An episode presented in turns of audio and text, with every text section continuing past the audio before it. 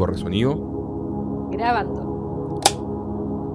Bienvenidas y bienvenidos a un nuevo capítulo de Sed de Miedo, su podcast de cine fantástico y de terror, en que semana a semana acá junto a mi querida Connie conversamos y analizamos aquellas películas que de una u otra manera han sabido dejar su huella en nuestro querido género, o si no, que creemos que deberían ser reivindicadas para que puedan dejar su huella.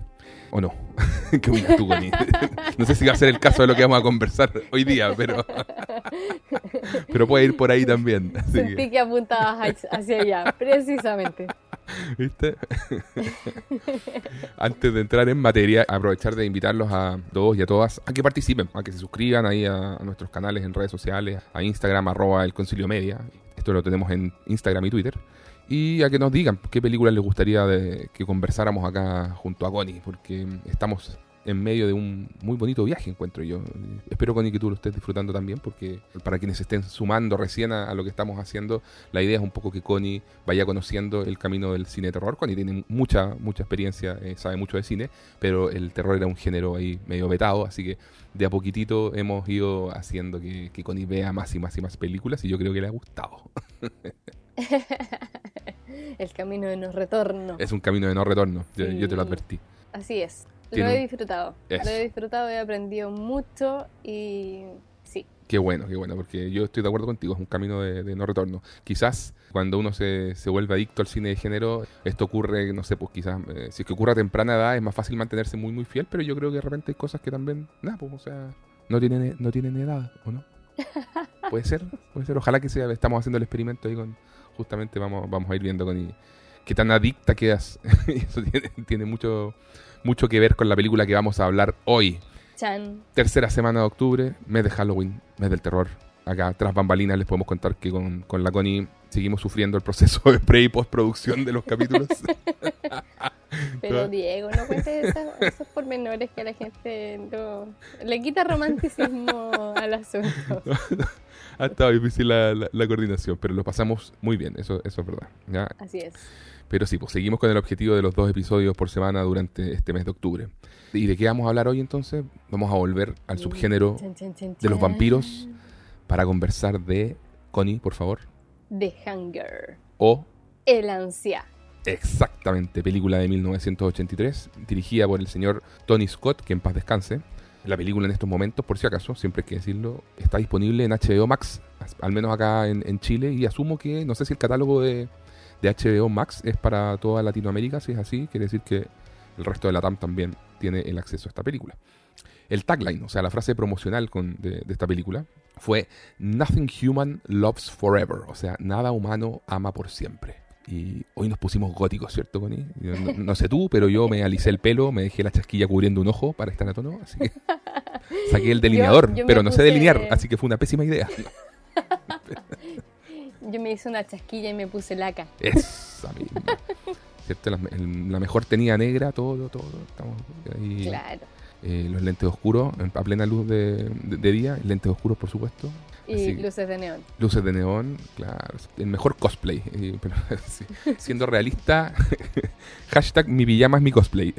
Esa es la realidad en Pero momentos. Diego. Voy a editarte. Mato la magia constantemente, dices tú.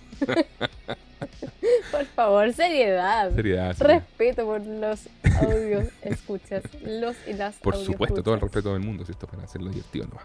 El tráiler, fíjate que me puse a ver el tráiler, Connie, y era horrible. Te contaba, era, te contaba todo, básicamente. Y lo que más me gustó fue la forma en que te vendían el elenco de la película, porque decía la belleza eterna de Catherine Deneuve, la elegancia cool de David Bowie, la abierta sensualidad de Susan Sarandon, se combinan para crear un clásico de miedo perverso, inquietante, misteriosa, sensual, extraña, perversa, fascinante, el ansia. Puf, y te ponían. Buenísimo, me encantó. Sí, sí, a mí también. Eso fue. Era lo mejor que tenía después de que en los dos minutos anteriores te habían contado toda la película, pero sí. Ah, perfecto. Claro, debiesen haberlo dejado en esos, no sé, 30 segundos. Tal cual, tal chao. cual, como cuando promocionaban Alien y te salía solamente en el espacio nadie puede oírte gritar y fin. No necesitabas Listo, más. ¿qué más? ¿Qué Nada más? más, nada más. Así que bueno, ¿por qué elegimos esta película? Porque estaban ellos tres, precisamente. Porque era inquietante, misteriosa, sensual. Por tres razones. Catherine Deneuve, David Bowie y Susan Sarandon. Suficiente. Así nomás, pues así nomás. Bueno, en realidad hay que decir que previamente teníamos acordado que era una película de vampiros. Hoy día nos tocaban los vampiros dentro de todo lo que queremos hablar, este especial de Halloween. Y dentro de las opciones salió esta posibilidad y claro, ahí nos decidimos por este elenco maravilloso. Tal cual.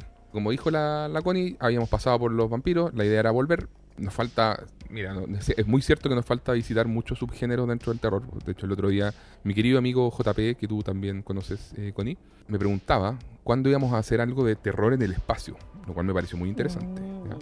Obviamente ahí la que cae de cajón no es otra que Alien.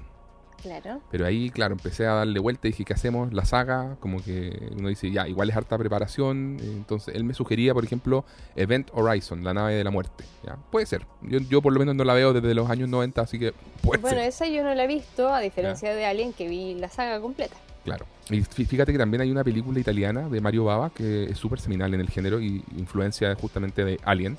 Y se llama tal cual, se llama Terror en el espacio, Terror en el espacio. Así que ahí, tenemos Bueno, pero hoy esto es el tras bambalina y estamos contándole a todo el mundo lo que planeamos. Ideas, ideas, ideas, ideas, claro. No, era, era solamente para justificar el por qué estamos volviendo con los vampiros y no ah, eh, estamos no estamos eh, como expandiendo sobre otros subgéneros que nos falta cubrir todavía. Es cierto. Volvimos a los vampiros, bueno. Pero... Es que además queríamos vampiros como más vampirescos, porque la película que tocamos, que fue Generación Perdida, en que disfrutamos y nos reímos un montón, iba totalmente en códigos de... De comedia. Humor y, claro, mm. comedia y, aventura incluso.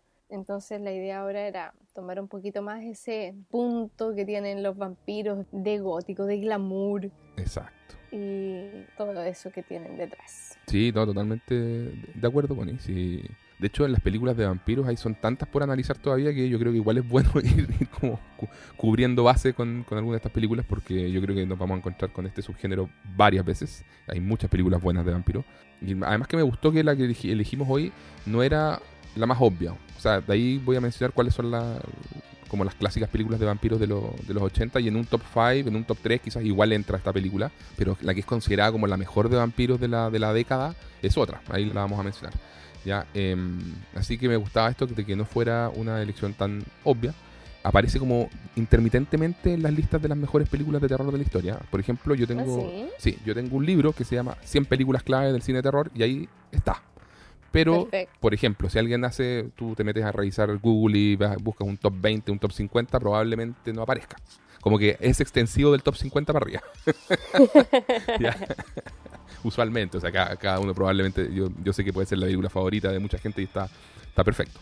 Pero eso, pues queríamos volver, como dijo Connie, a los vampiros alejados del tono de comedia. Elegimos esta película que estuvo em, en su momento, fue exhibida en el Festival de Cannes y siempre se dijo que era una art house movie, o sea, como ya menos ligada al cine espectáculo, a pesar de que tiene un elenco estelar pero es un poco más, más artística, bien, bien glamorosa, como dijo la Connie y todo eso. Y otra razón de, por qué elegirla era para mí por lo menos la, reivindicación histórica, porque esta peli ha tenido mucha reivindicación histórica. Porque durante años se consideró que la película había envejecido mal, así como era el comentario típico, era, era entre comillas, demasiado de su época, demasiado ochentera. ¿Me entendí? Entonces ahí es donde yo digo, ¿sabéis qué? Gracias Daft Punk, gracias Stranger Things, gracias The Weeknd, Dualipa y tantos otros artistas que han mantenido vivo en los 80 o lo han, han hecho como una especie de resurrección en la última década y para las nuevas generaciones se transformó como una cosa media cool. Entonces todo eso que se miraba hoy ochentero, feo, malo, envejeció mal en los años 90 y en los 2000, todos lo miraban con ceño fruncido, yo me acuerdo perfecto de eso. Y ahora ya pasó a ser como derechamente cool, ¿me entendí? Claro.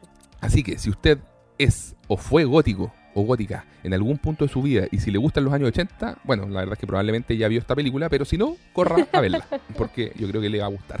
Así es. Sí, pues está la, la definición misma del gótico ochentero. O sea, tenéis a David Bowie, a Bauhaus con Peter Murphy a la cabeza, vampirismo bisexual y, todo con una atmósfera súper estilizada. Eh, nada, más cool no se puede ser. Así que, bien. Compartir mi experiencia personal con la película. Yo, la verdad, la había visto solamente una vez antes y fue hace como 15 años. Tenía como el recuerdo de algunas imágenes, así como cuando te quedan los, los flachazos, eh, ¿ya? Y me acordaba súper clarito del principio. Yo creo que fue lo que más me, me- me pegó. Mm. Ya la escena en el, en el club nocturno y todo, eh, cómo, salían, Claro. salían ellos a, a- a cazar. Y por supuesto la escena eroticona. Sí, con la canción de, de Bauhaus y todo. Todo eso se me grabó. Es demasiado cinematográfico, es demasiado bacán. Y la escena ero- eroticona, como te digo yo, también me, me- acordaba, pero la tenía media difusa igual. ¿ah? Así que entonces, como que ya la parte No- ya no de qué se trataba. grabada en, en No, tu no, yo pensé que había quedado mucho más grabada. Así cuando la vi ahora fue como verla por primera vez.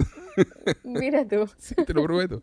Y, no, y, y me encantó. De hecho, te diría que me gustó más que antes. Yo encuentro que la peli trata como... eh, es una historia clásica de vampiros en, en el sentido de la búsqueda de la juventud y la vida eterna, pero le da un giro que me pareció, como te digo, más interesante que, que antes. Así que, Connie, preguntarte primero que todo si te gustó la película y en segundo lugar, si es que podías ahí, por favor, compartirle a nuestra querida audiencia la, la sinopsis. Ya. Voy a partir por la sinopsis y luego voy a dar mi apreciación. Muy bien. Así como esta primera, digamos, Sí, sí, apreciación. sí. En líneas generales. claro. Tenemos a Miriam Blaylock, que colecciona no solo arte del Renacimiento y colgantes del antiguo Egipto, sino que además amantes y almas. Moderna y elegante, Miriam es una vampiresa residente en Manhattan, bendecida con la belleza y maldecida por su sed de sangre. John es su fiel compañero y marido. En el amor, en la vida, en la nostalgia, son inseparables. Pero cuando John comienza a envejecer, repentinamente y tiene que recurrir a un especialista en geriatría en busca de ayuda, Miriam fijará sus ojos en ella como sustituta de John. Chan, chan, chan. ¡Chan! Oye, me gustó. Igual debo decir que pensé que me iba a gustar más. Ya. Yo creo que igual me puede pasar probablemente de que la próxima vez que la vea me guste más. Siento que muchas veces pasa eso igual, porque Totalmente. A veces como con estas ansias, precisamente, con las expectativas que te pueden generar como ciertos personajes o este elenco, Ujú. igual pasa que hay muchas cosas que quizás, no sé si no me funcionaron tanto, pero en algún momento, por ejemplo, sentí que la película, que a mi parecer tiene como dos puntos, digamos dos partes, como que tiene una primera parte y luego una segunda parte, se me alargó un poco, pese a que es una película corta, Sí, pues. pero peli- siento que podría ser más corta aún. Claro. Ya, igual ahí hay un tema como también del estilo y todo, que probablemente fue lo que la hizo ser tan criticada y que la gente decía que envejeció mal por eso mismo. Y sí, a veces puede ser como que hay ciertas cosas que son muy recurrentes y que son recursos a los que quizás apelan demasiado y que no sé si en exceso me funcionan tan bien. Te cacho. Sí, esa, esa fue una de las críticas bien, bien recurrentes, efectivamente, como los excesos de manierismos de Tony Scott, que esta era su primera, su primera película, y que no, no necesariamente funcionaban eh, del todo, o, o para mucha gente de Frentón no, no funcionaban y un poco los sacaba de la película o qué sé yo. Bueno, ahí después podemos como entrar más en materia respecto a los directores manieristas y todo ese tema de volverse loco con las formas visuales y qué sé yo. Pero yo no tengo problema, ¿eh? yo que, pero sé que muchos espectadores no necesariamente es lo que buscan al, al- abordar una película. Entonces, a mí es algo que me gusta mucho y no tengo, no tengo como te digo, atado, así que un director eh, se vuelve loco visualmente y, y- y me da muchas ideas visuales y, y de repente eso puede ser la película. O sea, yo me acuerdo cuando conversamos en el capítulo de Argento y un poco yo mi, mi tesis lo que lo que sostengo siempre es que a mí no me importa si una película eh, es más forma que fondo ya Eh, y que si que incluso una película como Suspiria un poco hasta hasta lo celebra como tal lleva así la dinámica de las formas a su máximo es- esplendor y te dices todo es estética visual y está bien, si tú, tú le podés buscar una, una lectura respecto a, una pesadilla, un cuento de hadas en forma pesadillesca y todo lo que tú queráis, pero tampoco mucho más. Y, los personajes, como decíamos, apenas están ahí, la trama apenas está ahí y es trabajo del espectador un poco hacer como el, el juntar una historia más o menos entre medio y, y eso. pues. Entonces acá yo siento un poco que, que ocurre algo parecido. La historia es muy, muy, muy delgadita, muy está como que está y no está ahí, tú, tú como espectador. Después iremos hablando ya hacia de lo, que- de lo que es el final, que es di- directamente una cosa media caótica que tú dices, ya, así como, bueno, ya, ok, esto pasó. pero, mm, Pero bueno, ahí, ahí hay una explicación eh, histórica también al, al- al respecto, que ya, ya la, la mencionaremos, pero también hay una hay un tema de decisiones directoriales al respecto que, como digo, te pueden puedes enganchar o no enganchar. Yo creo que tú das sí en el clavo, que yo siento que es una película que si uno la va viendo de nuevo, la revisita, crece. A mí por lo menos me Mm. pasó eso y lo leía también por otro por otros lados, ¿ya? Habían hart- hartas personas que coincidían en lo mismo. Así que nada, pues eh, entrar un poquito a contarle a la, a la gente lo que fue el contexto de, de- de- de esta película, El Ansia. Hablar un poquito del cine de vampiros a inicios de los 80 y cuáles fueron las, las obras más importantes en, en aquella de- década. Porque, a ver, a, a inicios de los 80 hay que acordarse, lo hemos hablado también en otros episodios, estaba toda la fiebre en el terror que venía marcada por los slasher, ¿cierto? Ya lo tenemos súper repasado, el éxito de películas como Halloween de John Carpenter fue, fue tal, que todos querían filmar a muy bajo costo y ganar mucha plata, y así fue como le resultó a Jason y a Freddy Krueger, y Claro. estaban todos los copycats, todos, eh, salieron demasiados. Pero también pasaba que las productoras estaban buscando refrescar los géneros clásicos. O sea, y esto es algo que ocurre, yo siento, en todas las décadas. Como que buscan resetear a todos los monstruos, los vampiros, los hombres lobos, extraterrestres, y, y como traerlos a una nueva modernidad que, como te digo, es como que se fuera refrescando cada década. Por ejemplo, en el campo de los hombres lobos, a inicio de los 80, de hecho en el año 81 hay tres, así que, que son como muy significativas. Así está Un hombre lobo americano en Londres, del año 81, The Howling, que en español se llama Aullidos, como te digo, del mismo año, y hay otra que se llama Wolfen, ¿ya? que está basada en, la- en una novela que es del mismo autor que escribió El Ansia. Mm. Entonces, y todas de una u otra manera te reinventan el, el mito de los hombres lobos. ¿ya? Eh, por ejemplo, las dos primeras tienen, aplican el tema de, los de usar adolescentes como protagonistas, es decir, se, trata, se traen como ese elemento de lo que funciona bien en los slashers y se lo traen a, a las historias de hombres lobos. ¿ya? Ok. Pero bueno, para The Hunger podríamos de- o del ansia podríamos decir que no usaron esa parte adolescente, lo cual ya de por sí un poco sorprende, así que esa era la tendencia. Acá no, para nada tienes a gente de casi 40 años o 40 y Mm. tampoco, pero cero juventud, digamos. Eh, a pesar que es una película que tiene mucho que ver con la juventud o el envejecimiento, si se quiere. Pero sí apuntaron a otro terreno muy popular, que es el del erotismo. O sea, aquí hay que considerar que el terror, el thriller y el erotismo en, en los años 80, fines de los 70 y los años 80, iban muchas veces de la mano porque existían todas estas funciones dobles y triples de medianoche que de repente te podían poner una de terror, después una softcore así media semiporno, eh, y, y eso eran los rotativos de repente. pues. Entonces, Claro. y, y- y puntuaban súper alto en popularidad. O sea, Seguro. combinar estos elementos, que se- obviamente es mucho de, ex- de explotación, se veía como una carta de, éxito. Entonces, asimismo fue como el año 82 se estrenó el remake de una película que se llama La marca de la pantera. En inglés se llama Cat People. La película original es del año 42 del director Jacques Tourneur. Y el remake que se hizo en los 80 buscaba, como te digo, cruzar el terror o el, quizás el thriller de criaturas con el erotismo y el drama psicosexual. ¿ya? Todo bajo una estética como de este neo, neo noir que, que le gustaba mucho al director, que es Paul Schrader, que Paul Schrader era el guionista de Taxi Driver, de Toro Salvaje, ¿ya? Entonces esta película, te imagínate, te, te pone justamente lo que, lo que te estás imaginando, muchas luces de, de neón, ¿cierto? harta lluvia, y harta, harta luz y sombra y todo eso, gente fumando, ¿cierto? Y, Oye, bueno, me impresionó eso. y sí, po. Eh, La cantidad de cigarros que se fumaron ahí durante la película. Y, en, y en espacios cerrados, es que lo cual es una cosa que ya en la actualidad choca mucho. No, incluso ver a gente fumando, porque es algo que ha estado bastante vetado, po. Sí, po, es cierto. Como, no, ya no pueden aparecer personajes fumando, o más de tantos personajes fumando, y claro, y acá es como todo el rato. Todo el rato.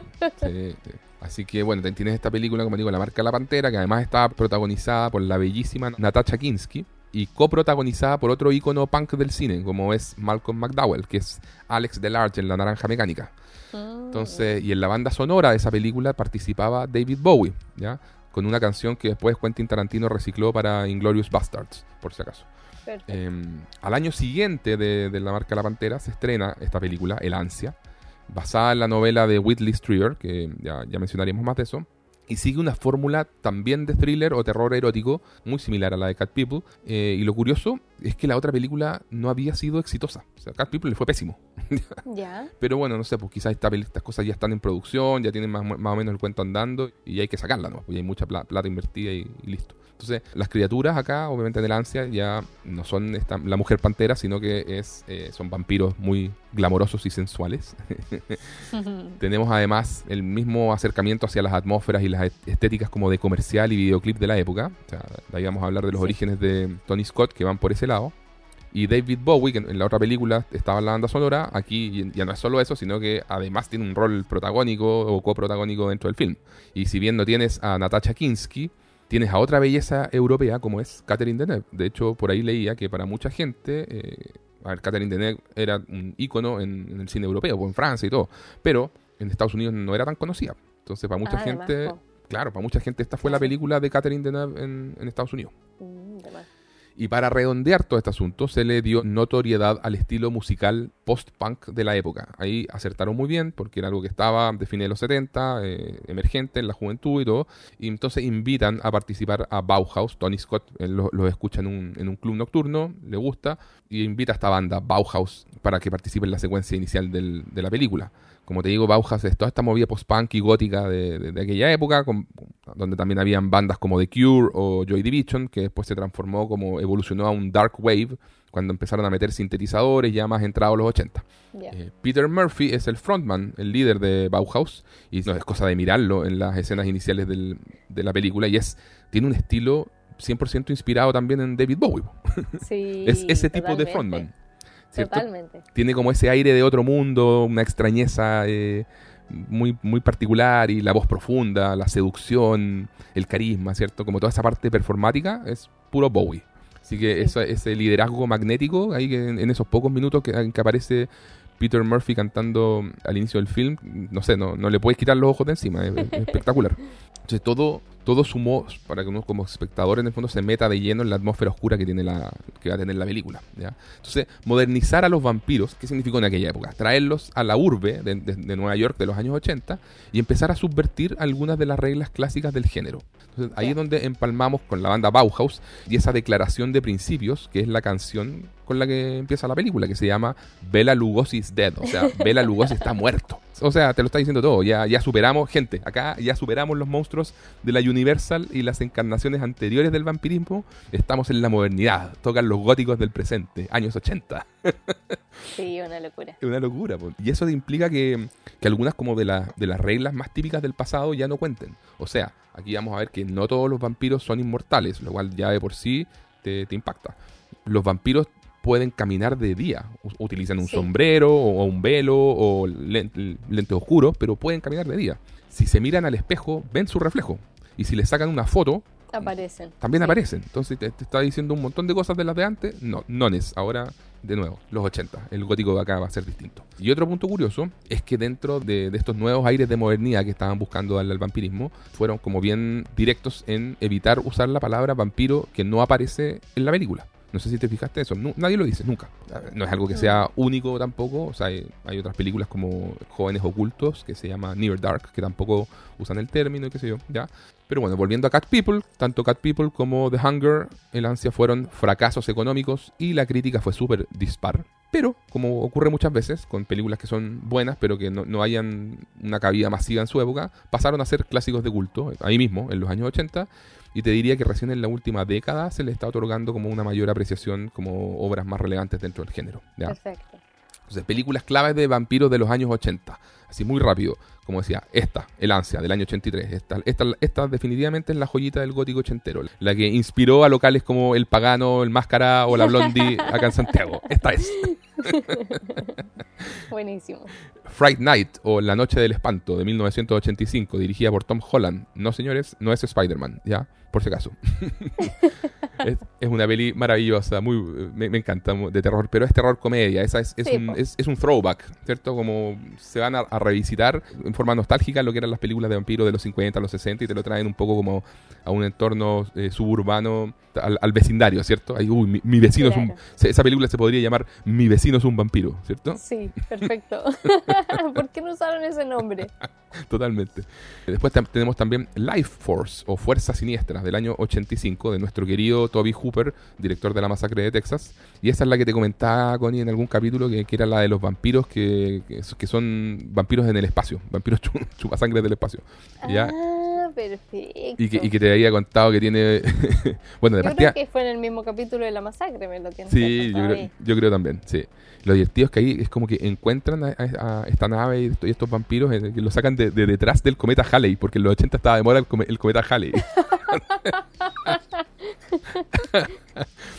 y, ahí, gracioso. y ahí se los traen a la Tierra y como que dejan la cagada porque empiezan a robarle la energía vital. O sea, no chupan sangre, sino que te sacan como la energía, ¿cachai? Y nada, esa, esa película es, es cualquier desnudo in- innecesario, impresionante. Perfecto. También fue un fracaso económico y hoy en día es ultra de culto. A mí me encanta. Ahí tengo también eh, mi, mi Blu-ray en, en la revisa porque me encanta esa película. También está Lost Boys o Generación Perdida, o en España se llamó Jóvenes Ocultos, del año 87, que ya sabemos que fue un hit. Y si quieren saber más sobre esa, sobre esa película, tenemos un capítulo en el set de miedo Capítulo que 2. fue... Eso, Connie, tú sabes Nuestro segundo capítulo. Me encanta. Y lo pasamos muy bien también conversando esa película. Así es. Y otra más fue la que te decía, Near Dark o Los Viajeros de la Noche, también del año 87. Y esta yo te diría que es la que pasó a la historia como la mejor película de vampiros de los 80, que no le fue bien económicamente en su momento, también se volvió media de culto, pero fue como la, la que más rápidamente se reivindicó, ¿ya? Porque era como un western de vampiros. Además que esa, es- esa película la dirige la ganadora del Oscar, Catherine Bigelow. Así que yo creo que esa la vamos a hacer Mm, segunda temporada y tenemos que ver con ahí dónde vamos a, a cuadrar esa, esa joyita también, ¿ya? Ok. Y por último, Vampire's Kiss o El beso del vampiro del año 89 de Robert Bierman, que es una, ya una comedia, fantasía y terror de... Es, es la película que tiene el meme de Nicolas Cage con cara de loco, ¿ya? O sea, es muy típico. Bueno, quizás, quizás acabo de citar el 90% de los memes de Nicolas Cage, pero igual. Sí, está difícil eso. Después te voy a mandar un GIF. Ahí, ahí, ahí, Ya, perfecto. Ya, Pero bueno, esas son las películas relevantes de la década. Influencias. Aparte de la ya mencionada Cat People, te diría que la película Performance del año 70 del director Nicholas Roeg, protagonizada con Mick Jagger. Porque dice Tony Scott que el sentido como de extrañeza que tiene la película Performance lo inspiró mucho en, el ansia. La película también The Man Who Fell to Earth, el, el hombre que cayó en la Tierra, del año 76, del mismo director, de Nicholas Roeg, y ahí protagoniza David Bowie haciendo de extraterrestre, lo cual te imaginarás que yo creo que extraterrestre o vampiro le son roles que a Bowie naciste, para eso, flaco. Claro. Caía de cajón. Sí, y también es una película súper estilizada, súper artística, muy rara. Y dice Tony Scott también que antes de filmar vio la película esta Wolfen, o sea, esta de Hombres Lobo que había escrito el mismo autor de la novela de Lancia. Y que también tenía una atmósfera como de otro mundo que, la- y que, la- que también lo inspiró para esta película. Cita también a Blade Runner, la película de su hermano Ridley Scott del año 82, un año an- Perfecto. antes. Y ahí también dice que esta película, bueno, Blade Runner fue un precedente estético en la época. O sea, eh, Sí. era el neo-noir entendido bajo los códigos de los 80. Cuando estamos hablando de esto, las luces de neón, la lluvia, el humo, la paleta de colores fríos, todo eso, ya, ahí está, Blade Runner, pa. Y Tony Scott también eh, cita a Roman Polanski como inspiración, porque bueno, yo creo que no, no especifica, pero si uno mira como el tipo de la, la casa, que la casa en la que viven los vampiros acá, es como un edificio chiquitito, tiene muchos pisos para arriba. Y tiene una escalera muy larga, no sé, no sé si es un edificio chi- chiquitito o una casa, por eso te digo. No sé qué te, Mm. qué, qué te pasó a ti. Yo creo que una casa igual, ¿o no? Sí, no me lo había cuestionado. Pero, pero, ti- pero tiene un ascensor, Pero- eso me llamó la atención. La atención. O sea, es que yo sentí que era una casa, una mansión en el fondo, eh, con muchos pisos y por Y eso mismo tenían el ascensor, claro, o sea, pero por una cuestión como de, de lujo. Ya, claro, claro. Sí, yo, Sí. yo, yo- a mí no me queda, no, no sí, no me queda muy claro eso, pero, pero ya. Pero Igual tienes razón que es como un edificio, antiguo, chiquitito. Mm. De, de esos que, no sé, pues tenían cuatro pisos. ¿Cachai? claro. Eso, pero ese mismo edificio podría ser estilo la película El Inquilino de Polanski, y además que tienes a Catherine Deneuve, que estuvo en la película Repulsión de Polanski. ya, entonces, pero bueno, él se, él se refiere, parece como a ciertos planos rápidos también y como de cierto shock y no sé, por el momento de- del espejo, ¿te acuerdas cuando ella sí cierra el espejo y está la- Sí, sí. la- y todo eso? ¿ya? Entonces siento que todas las eh, influencias giran en torno un poco a lo mismo. O sea, creo que Tony Scott acá estaba muy centrado en la extrañeza, la atmósfera, el estilo visual. Esas eran sus inquietudes. Y armó una, una obra de arte en base a eso. Y lo crucificaron por no tener, entre comillas, más trama. Lo mismo que hablábamos la otra vez. Pura forma, poco contenido y ese tipo de cosas. Bueno. Orígenes de la historia de El Ansia. la novela que te decía, El ansia de Whitley Strieber, publicada el año 81, cosa que también me llamó la atención. De repente pasaba esto que era muy pegadito todo. O sea, el autor acá apenas tenía el manuscrito de la novela y vendió los derechos para la película. Oh. Entonces, cuando la publicó, el proceso de, pre- de preproducción de la película ya estaba avanzando, ¿cachai? Y, Guau, sí. y este autor, qué loco igual. sí, total. Y este mismo autor tiene tres, novelas que fueron, se transformaron en películas de terror en los 80, que fue la que te decía primero, Wolfen, del 81, la que reinventa los, los hombres lobo, El Ansia, el 83, que reinventa los vampiros, y Comunión, el 89, que también es una mirada fresca sobre los extraterrestres. Ya. El Ansia es parte de una trilogía de libros y por eso querían hacer secuelas y por eso ahí después vamos a hablar un tema relacionado con el final que inicialmente era cerradito y después no no no queremos posibles secuelas y lo cambiaron ahí sobre la marcha y bueno Mm, Ya. Dicen que una de las cosas más interesantes de la novela del ansia es que muestra, ya leyendo si te lees la novela, como te digo, muestra lo mucho que cuesta ser vampiro. O sea, porque usualmente, ¿a qué estamos acostumbrados? Que nos, muestran que los vampiros son eso, son, son glamorosos, son estilosos, matan, hacen lo que quieren. Y acá te muestra que es como muy agotador para ellos el existir, ¿cachai? El alimentarse, el cuidar sus identidades para mantenerse, para pasar como bajo radar. Y así cuan- cuando les toca también robar identidades, elegir a la víctima correcta y limpiar todo una vez que el crimen está hecho. Entonces no disfrutan de todo ese proceso, es, es agotador para ellos. Y eso también le, le pone como una frescura a la novela. Ya. El género de la película, diríamos, horror sobrenatural, o sea, el vampirismo y todo. Es una película de misterio. Tenemos El secreto de Miriam.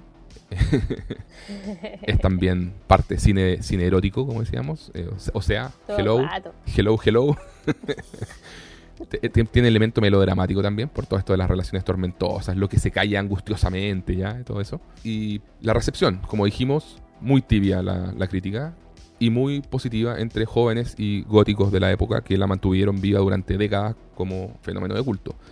De hecho, para, para muchos críticos fue solo ambición sin fondo y, como te decía, la destrozaron. Y acá tengo algunas citas. Las citas de la, de la época son brutales.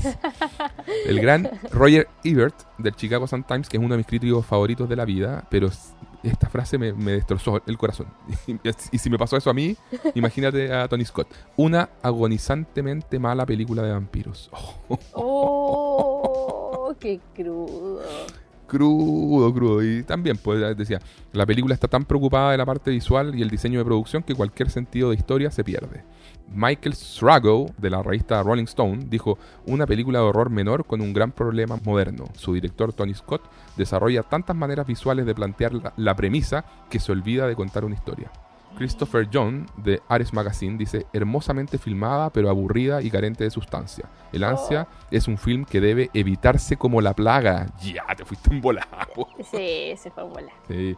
Elaine Showalter dice, una película de vampiros posmoderna que trata el vampirismo en términos bisexuales, contemporánea y elegante. Es a la vez inquietante en su idea de que hombres y mujeres de 1980 tienen los mismos deseos, mismos apetitos y mismas necesidades de poder, dinero y sexo. Y ahí ese fue en otra volada. Esa, ese review creo que era ya de décadas posteriores, ¿cachai? Y el resumen de, si, si se meten al sitio del el agregador de reviews que es Rotten Tomatoes, tiene, no sé, apenas un 53% de aprobación, así como pasando a penita. Y estilísticamente bella pero vacía. El ansia es un thriller de vampiros con un gran elenco que confunde momentos eróticos con el contar una historia satisfactoria. No, brutal. Entonces, Tony Scott decía que quedó en su momento tan afectado que no volvió a leer a los críticos en más de 20 años. Oh, de más, po. Dice que la película, recién con Hombre en Llamas, que tuvo críticas positivas, dice que ahí recién como que volvió a leer algunos críticos y qué sé yo. Pero dijo, dijo, sobre todo los críticos ingleses de la época, dijo, eran todos unos puristas intelectuales. y le criticaron mucho también el uso de la cámara lenta y la música operática. Y Tony Scott dice, entré en un periodo de ostracismo y no me volvió a salir otra oportunidad para dirigir hasta tres años después, que volvió con Top Gun. Y ahí tuvo un, éxito gigante, la rompió y qué sé yo. Lo positivo es que las reseñas de la época ya más actual son del tipo una obra de arte que ha sobrevivido el paso del tiempo y merece una nueva revisión. Así que Bien, Vamos aquí bien. estamos. aquí estamos. El legado. Por ejemplo, gente como Brian Fuller, que es un gran showrunner de todas esas eh, American Horror Story y, y otras series de terror, la cita como una gran influencia para lo que fue su serie de Hannibal, de Hannibal Lecter. La subcultura gótica completa de los 80 la adoptó como suya, como propia, ¿cierto? Hubo una serie de televisión en los años 90 llamada El Ansia, que también la produjo Tony Scott, y si la hicieron en los años 90 es porque, oye, la película ya, ya venía agarrando un culto fuerte, ¿me entendí? Mm. La serie duró como entre el 97 y el 2000, y en una de las temporadas el host, así el, el animador, la, la voz en off y todo, era el mismo David Bowie. Ay, qué hermoso. y en 2009 y 2021 se anunciaron remakes, pero no ha pasado nada todavía. Oh, Vamos a pasar a la ficha técnica y el elenco. Eh, El director, como les decíamos, es Tony Scott, nacido en Northfields, Inglaterra, en el 44, fallecido el año 2012 a los 68 años. Hermano menor de otro gran director, que es como decíamos el señor Ridley Scott, director de obras maestras como Alien, Blade Runner, Thelma y Louise, ¿cierto? Entre muchas otras. Los orígenes de Tony Scott están en los comerciales de televisión, y al igual que muchos directores de la época, como su propio hermano Ridley o Alan Parker, estaba buscando la oportunidad de saltar al cine. Entonces, esta película El Ansia fue una de esas obras por encargo. O sea, el presidente de la MGM le preguntó a Alan Parker, tengo este proyecto, ¿te interesaría dirigir? Él le dijo que no, pero le dijo, mira, ¿sabéis qué? Te recomiendo a Tony Scott. Y ahí Perfecto. llegó el guion a sus manos. Dice que mm, al presidente de MGM le gustó como el estilo visual que tenían los comerciales que había hecho Tony Scott y todo, así que ya, listo. Y esto le, le abrió las puertas, fue su debut en, en dirección para, para el gran cine. Y fíjate que Tony Scott siempre ha dicho que esta es una de sus películas favoritas. Y, y una, un quote Ah, que tenía mira. por ahí decía, estaba desesperado por tener la oportunidad de hacer una película. Y cuando se dio esto, hice mi mejor intento por lograr una sofisticada película de terror psicológico. Em, sí, pues, y, y como suele ocurrir, muchos directores parten eh, haciendo género. ¿cachai? Y después se van transformando y, y Tony- en el caso de Tony Scott, él se transformó en uno de los directores más importantes del cine de acción de los 80. O sea, si uno mira sus películas más relevantes, ya después de El Ansia, vino esta Top Gun del año 86, después vino Un Detective Suelto en Hollywood 2 el 87, ahí con Eddie Murphy todo, Revenge el año 90, Días de Trueno con Tom Cruise y Nicole Kidman del año 90, El último Boy Scout con Bruce Willis, eh, True Romance o Amor a quemarropa, escrita por Quentin Tarantino el año 93, Marea Roja el 95 con Gene Hackman, Enemigo Público el 98 con Will Smith, Juego de Espías el 2001 con Brad Pitt y Robert Redford, Hombre en Llamas el 2004 con Denzel Washington, igual que Deja Vu el 2006, Imparable el 2010, así, que, que fue ya la última que dirigió.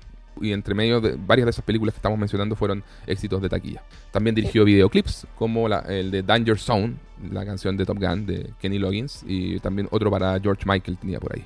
Sobre el estilo de The Hunger, eh, Tony Scott decía, la película tiene un estilo operático y autoconsciente, con mucho humo, sombras de persianas y cortinas flamea- flameando y cosas así, dijo, que muchos críticos odiaron.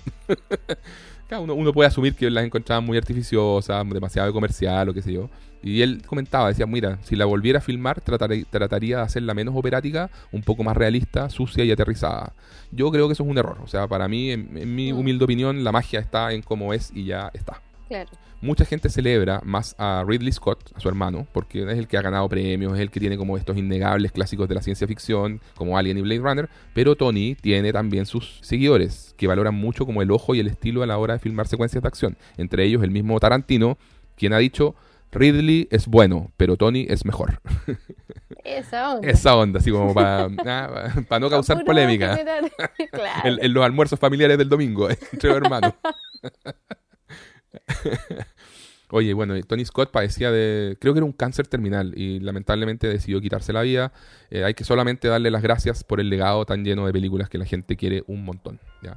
Oh, El guion estuvo a cargo de Ivan David y Michael Thomas y por ahí en IMDb también metieron un tercer nombre de James Costigan, pero que no aparece en los créditos de la película.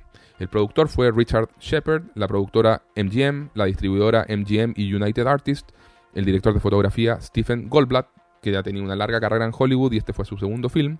La banda sonora, y aquí era me- todo medio caótico porque había un montón de nombres, era como que... sí, era impresionante. Contrató eh, Tony Scott a Mitchell Rubini y Denny Jagger. Y aparte a un loco que se llama David Lawson para la, como para los efectos electrónicos, ¿ya? De música en sin- sintetizadores y eso. Y todo lo que era ya música clásica, que eran obras no inventadas, sino que eran clásicos, así, no sé pues, si fijaste, pero estaba Ravel, estaba Schubert, ¿ya? Entonces ahí contrató a Howard Blake para que supervisara y arreglara esta, y, y se se hiciera una interpretación con orquestas de todas estas obras clásicas, ¿ya? claro. Y por supuesto también tenemos al mencionado eh, Bauhaus, donde, como te dije, Tony Scott los descubrió en un club en Londres, lo cual siempre me, me encanta saber eso. Así como, como que vas a un club y te encuentras con esto nomás. ¿ah? Genial. Hermoso. Después la, la edición a cargo de Pamela Power, el diseño de vestuario de Milena Canonero. Eh, Milena Canonero tiene una carrera impresionante. Estaba mirando, o sea, trabajó con Stanley Kubrick en La Naranja Mecánica, en Barry Lyndon en El Resplandor, trabajó con Wes Anderson en La Vida Acuática de Steve Zissou, Darjeeling Limited, en El Hotel Budapest, en La Crónica Francesa, eh, en El Expreso de Medianoche de Alan Parker, en Carrozas de, de Fuego, película ganadora del Oscar.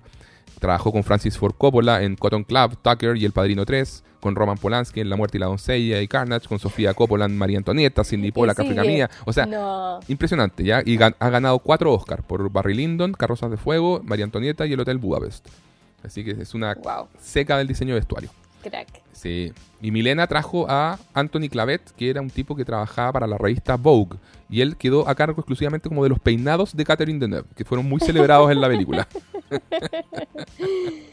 Me llamó la atención eso, porque no eran los peinados típicos de los 80. Ah, ¿cierto? Sí, no, son demasiado, demasiado, justamente, pues, de revista Vogue. Oye. Y, creo que hace algo como de mm, salir de esa época y hacerlo más como, ¿cómo decir? Generar esa impresión de que no es de esa época precisamente. Claro. No es como exclusivamente de los 80. Sale de eso y es anterior a eso o que cruza. Claro. Muchas épocas. Claro, lo cual va muy bien con el personaje. Por supuesto. Sí, no, tremendo. Y una anécdota es que Milena en un momento determinado necesito, eh, sintió que necesitaba un, un tipo de pañuelo súper específico determinado para el bolsillo superior de la chaqueta de David Bowie. Y como no lo pudo conseguir en Londres, se costeó ella misma un pasaje a Roma en plena producción de la película para ir a buscar ese pañuelo. Nah. una, locura. O sea, ¿Te acuerdas cuando hablábamos de Del Toro y que los, detallitos y la obsesión con la, la, la ya, Perfecto. Acá tenéis lo mismo, pero en una diseñadora de vestuario. wow. Los efectos y, el maquillaje, estuve, bueno, aparecen como 14 personas mencionadas eh, en IMDB, pero los que destacan acá son Dick Smith y Carl Fullerton, que, que aparecían como señalados como Makeup Illusions, ¿ya? Fullerton lo mencionamos porque hizo el maquillaje en Viernes 13, parte 2 y parte 3, pero tiene una carrera larga. Pues. Hizo el maquillaje de El silencio de los inocentes, Los buenos muchachos, El padrino 3, American Gangster, Filadelfia y muchas, muchas películas de Tony Scott. Eh, y Dick Smith también, pues, un, veterano en la industria, hizo el, maquillaje de El exorcista, El padrino 1 y 2, La muerte le sienta bien, Amadeus, Scanners, El cazador, Marathon Man, en fin. Y de hecho, el maquillaje de David Bowie viejo y el maquillaje de las momias es extraordinario. O sea, para mí nunca el CGI iba a lograr igualar eso. Los lugares de filmación, aunque la historia transcurre en Nueva York, era caro filmar todo allí, así que solo estuvieron una semana y se llevaron la, mayor parte de la filmación a Londres, como si Londres fuera Nueva York, ¿ya? Ah, mira. sí. El estreno de la película fue el 29 de abril de 1983. La película dura una hora 37. No logré encontrar cuál era el presupuesto estimado de la película, pero recaudó 5,98 millones, ¿ya? En Wikipedia sale 10,2, probablemente lo ajustaron a la inflación o algo así. Y eso, ¿ya? El elenco, Catherine Deneuve, ídola, diosa, reina por siempre, como Miriam Blaylock, nuestra vampiresa reina. Nada, pues, qué decir de la carrera de Catherine Deneuve, 142 créditos de actuación, Bella de Día, que yo creo que es una película que a los dos nos encanta, Connie, del 67 de Luis Buñuel.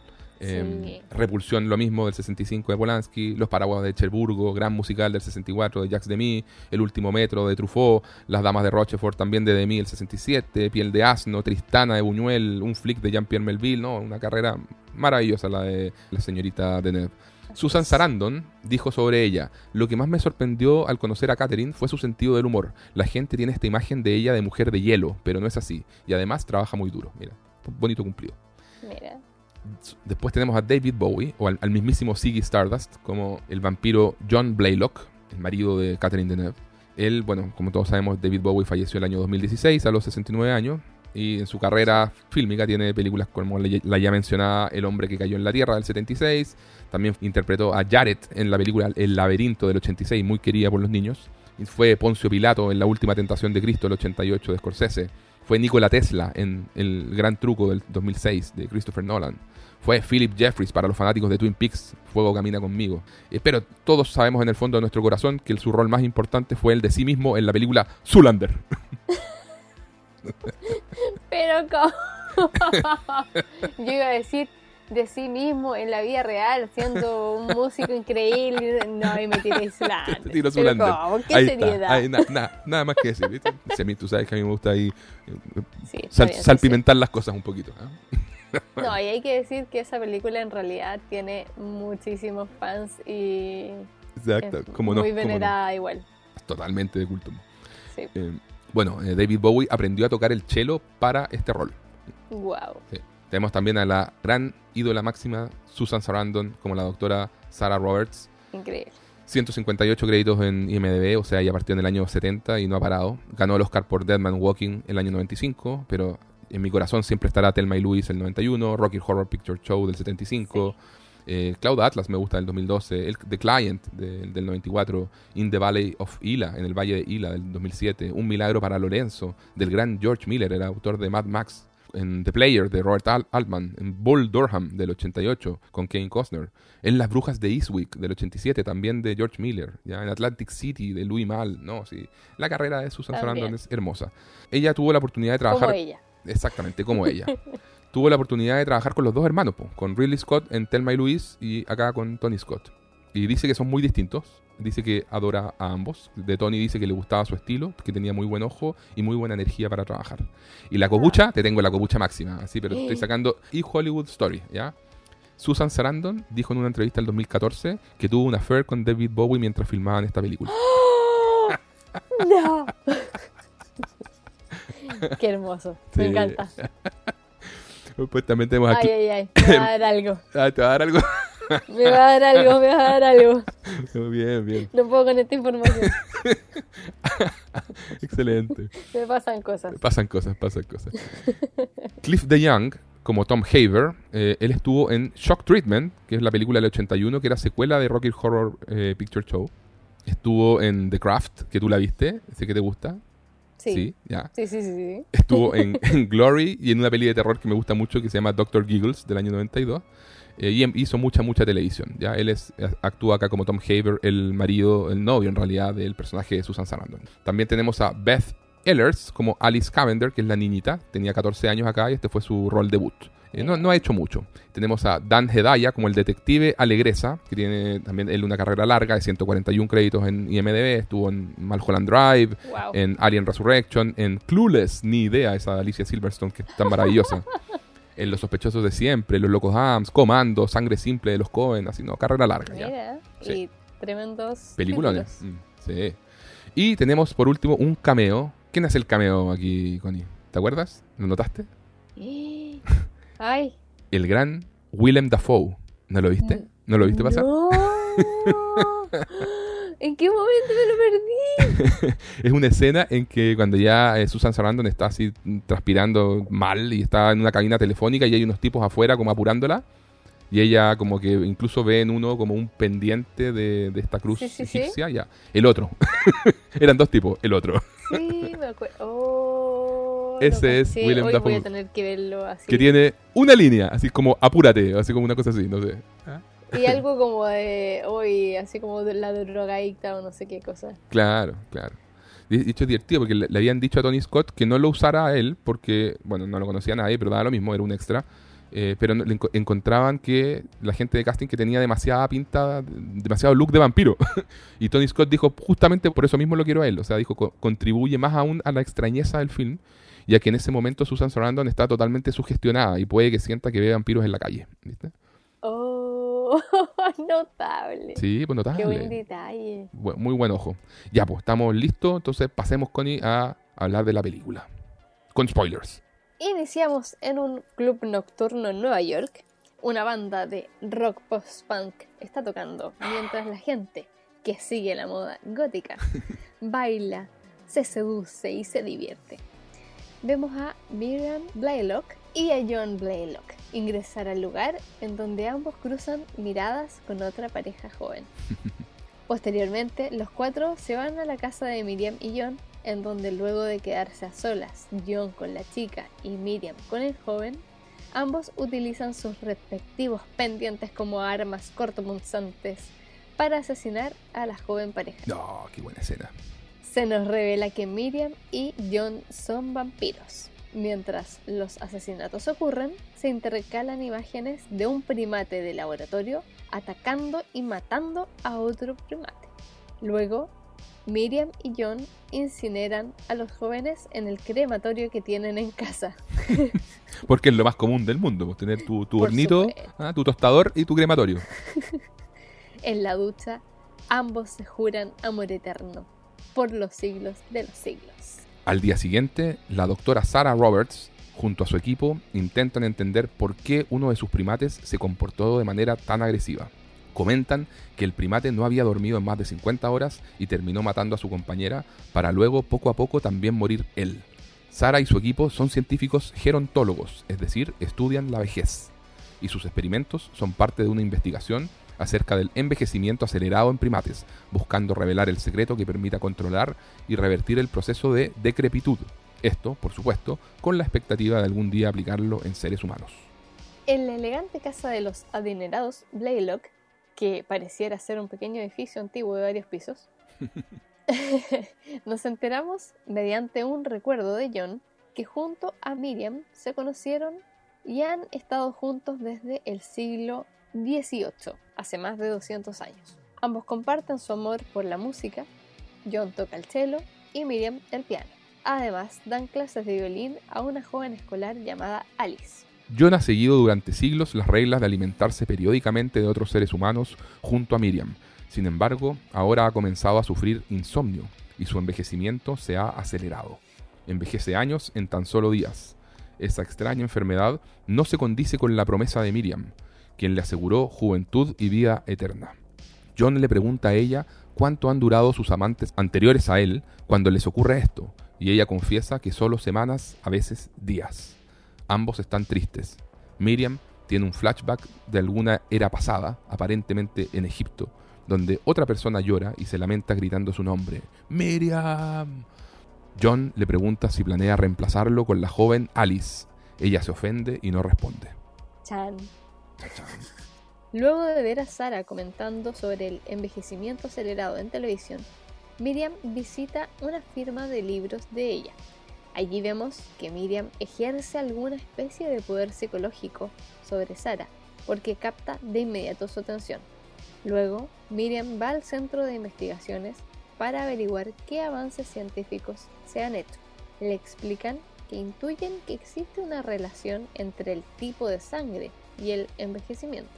Sospechan que el tipo sanguíneo afecta el cuánto y cuán profundo duerme una persona y el cuánto y cómo se duerme afecta nuestro envejecimiento. Le explican a Miriam que aún están muy lejos de reversar el proceso de envejecimiento y que no pueden prometer vida eterna. Miriam le explica a John que los científicos no han avanzado en nada, pero John, que sigue sin poder dormir, observa cómo se le cae el pelo y cómo su rostro envejeció años de un día para otro. Así que decide ir en búsqueda de la doctora Sarah Roberts, quien trabaja también junto a su novio Tom Haber. Sarah asume que John es un señor hipocondríaco o psicológicamente inestable e ignora su petición de ayuda. Mientras la espera, John envejece considerablemente en la sala. Mientras, los científicos revisan el video del primate asesino y su proceso de envejecimiento acelerado. Sara le comenta a Tom que tienen que usar esas cintas como demostración para conseguir más fondos y seguir investigando, porque hay un reloj biológico que puede ser alterado. Lo que pasa es que no saben aún cómo. Es el secreto de la vida y la muerte. Un molesto John, luego de esperar mucho tiempo, se dispone a abandonar el centro de investigación. Sara se da cuenta de que en unas pocas horas John efectivamente ha acelerado su envejecimiento. Se ofrece a ayudarlo, pero John declina la oferta. En el camino a casa, John intenta atacar a un patinador solitario, pero su estado de salud le impide concretar el ataque y debe huir del lugar. Oye, es que toda esa parte en que empieza a envejecer y vemos cómo Sara sigue en lo suyo y obviamente lo ignora pensando que es un tipo que está loco. Exacto. Y John está así como envejeciendo, envejeciendo, envejeciendo. Y, ¡Ah! y, toda la actuación de David Bowie es muy buena, como la corporalidad, como de verdad se encorva más y todo. Eh, lo hace súper bien. Aparte que el maquillaje es muy bueno. Sí, Me, me, gusta y es como inquietante. Pues está ahí en una sala de espera los otros estarán, se habrán ausentado, no sé, una hora. Y el tipo empieza a envejecer, a envejecer, a envejecer, a envejecer. Claro, como décadas. De, claro, décadas. Se toma el pelo y ya tiene pelo en la mano, así, ah, y las, arrugas, las canotas, todo es impresionante. es muy impresionante. Y además que yo creo que ese es el momento donde empezamos a entender. Porque antes todavía no teníamos tan claro esto de que él le dice que se le está cayendo el pelo. Claro. Y claro, un poco lo intuimos, pero ahí nos muestran cómo está sufriendo un proceso que claramente no era como el esperado y es de este envejecimiento así Exacto. acelerado eh, y, y súper extremo. Exacto. Ya en casa llega Alice, la estudiante, para avisar que no podrá asistir a clases al día siguiente. John la hace pasar. Está tan envejecido que Alice no lo reconoce. En un último intento por recobrar su juventud, John ataca y se alimenta de Alice, siendo que efectivamente era posible que Miriam la estuviera educando y preparando para que fuera su compañera en unos años más. Sin embargo, la sangre de Alice no ayuda a John. Por tanto, cuando llega Miriam a la casa y descubre lo ocurrido, John le suplica que lo mate y lo libere de la agonía de vivir en su cuerpo decrépito. Sollozando, Miriam le dice que no hay liberación ni descanso para seres como ellos. Oh. Brutal. Y- y- y- brutal. Y la escena del asesinato es súper buena porque hay algo ahí en cómo la niña, la niña tiene 13, 14 años, está tocando el violín Claro. y este vampiro se le empieza viejo, decrépito, se le empieza a, pa- a- a parar por detrás. Y como que te, te enfocan los ojos de ella, como que está tocando y está como muy inquieta. Y el tipo eh, ahí le dice, David Bowie, em, le dice, perdóname antes de atacarla. Oh. Sí, po. Sí, toda esa escena es muy inquietante porque además a mí por lo menos me pasó que lo sentí muy en ese código de, de perversión de atacar a una niña Claro. y muy, muy heavy. No, y una niña que, claro, era, era más encima la que habían conocido durante X tiempo, tenían súper buena relación, ella como que po- pocos minutos antes dice, como no había reconocido que él era John, decía que los quería a los dos, pues los quería mucho, Sí, tenían muy buena Sí. relación, eran amigos, le encantaba ir para allá y todo. Pero por eso mismo es como esta idea que te comento como de un poco como el símil del depredador sexual, en que en verdad se pasan como todos los códigos por alto, o sea, no, no Claro. importa como el vínculo afectivo, no importa eh, nada, porque es es, superior. prima, digamos, la, l- El claro, impulso. El, el impulso y la violencia y chao, como que no hay ética de por medio ni, ni nada que le ponga tajo a ese a lo que finalmente se transforma en un crimen. Mm. Sigo. Mientras Miriam observa el crematorio donde acaban de incinerar a Alice, John colapsa y cae por las escaleras del sótano. Miriam lo toma en brazos y se lo lleva al último piso, al ático. Allí vemos que entre todo el polvo hay baúles y cajones largos en los cuales están los cuerpos de los amantes de Miriam de siglos anteriores. Al igual que John, estos seres padecen su vida eterna encerrado en estos ataúdes, en un estado decrépito entre la vida y la muerte. Miriam le habla a uno de los ataúdes, Lolia. Este es John, consuélalo. Todos mis amores, sean gentiles con él esta noche. Oh, qué buena esa escena también. Brutal.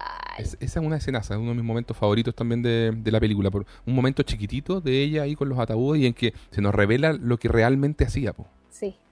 Sí. Es- es, y muy te heavy. pone y te pone la piel de, de punta, po. o sea, es terrible. Los otros también son vampiros, no, no- no han, no han sido precisamente buenos en su vida, pero la- solamente la idea de no vas a morir, estás atrapado en ese cuerpo que se está volviendo cada vez más momificado y sigues vivo y ella te encierra en un ataúd ahí en ese ático. Oh, Es muy heavy porque no me acuerdo si era justo en ese momento que ella le dice como, lo siento, pero no hay término, no hay... No, hay descanso, no hay, No sal- hay no hay descanso, salvación, eso. liberación para nosotros, claro. Claro, no hay salvación y no hay liberación. Y le pide perdón por eso y Sí. le encierra. Y yo en un momento, cuando lo estaba llevando y, y entran como en esta sala donde está como esta especie de ventana de luz, Claro. que, que también es una escena muy bonita. Sí. A mí, ¿sabes qué me hizo pensar en, en la pietad? Ah, mira, ya. Como con la Virgen María con Jesús en Sí, sí. brazos. Sentí que era muy parecido como estéticamente a lo que muestran en ese momento. Ya. Claro que es un instante, capaz que ni siquiera sea una referencia, pero me lo recordó. Como por, Sí. por la luz, por cómo está todo y porque ella también se ve como más grande, más imponente, que es algo que tiene, una de las características que tiene el- la pieta. Claro. Versus este cuerpo decrépito y ya que, sin fuerzas de John. Claro. Y pensé en un momento que quizás lo iba a dejar en ese lugar ¿Ya? para que luego el sol lo volviera polvo. Ah, perfecto, claro. Pero. ¿Cachai? Oh, no lo había pensado así, tenéis razón, pues y eso la película te tiene el código de que el sol no les hace nada y no, no funciona eso. Oh, cierto. Pero claro, en vez de eso, lo encierra en el ataúd y en el fondo queda ah, ahí como atrapado. oh, no, terrible, terrible. En una colección de amantes de Miriam de siglos y siglos y siglos anteriores. Oh, oh, no. eh, está buena ese concepto, está buena esa idea. Me, gusta. Es, es como muy, muy, muy espeluznante de, de pensar y de concebir y todo. Sara visita a Miriam, preguntando por John, pero Miriam le dice que está en Suiza. Y ambas quedan de volver a conversar en un par de días. Más tarde, un detective de la policía que se apellida Alegrezza llega a la residencia de los Blaylock, preguntando por la desaparecida Alice. Miriam finge no saber nada de ella y también le dice que John está en Suiza.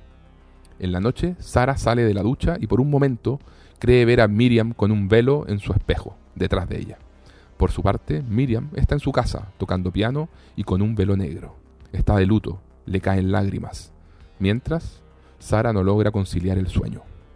Al día siguiente, Sara está preocupada porque no volvió a tener noticias de John ni de Miriam y decide volver a la residencia Blaylock. Miriam la invita a pasar. Está sola. Como se dijo, Miriam ejerce algún tipo de atracción sobre Sara.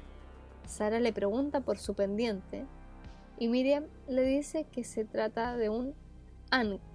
Es egipcio y simboliza la vida eterna. De hecho, todo lo que hay en su casa es muy antiguo, habiendo reliquias de hasta 2000 años atrás.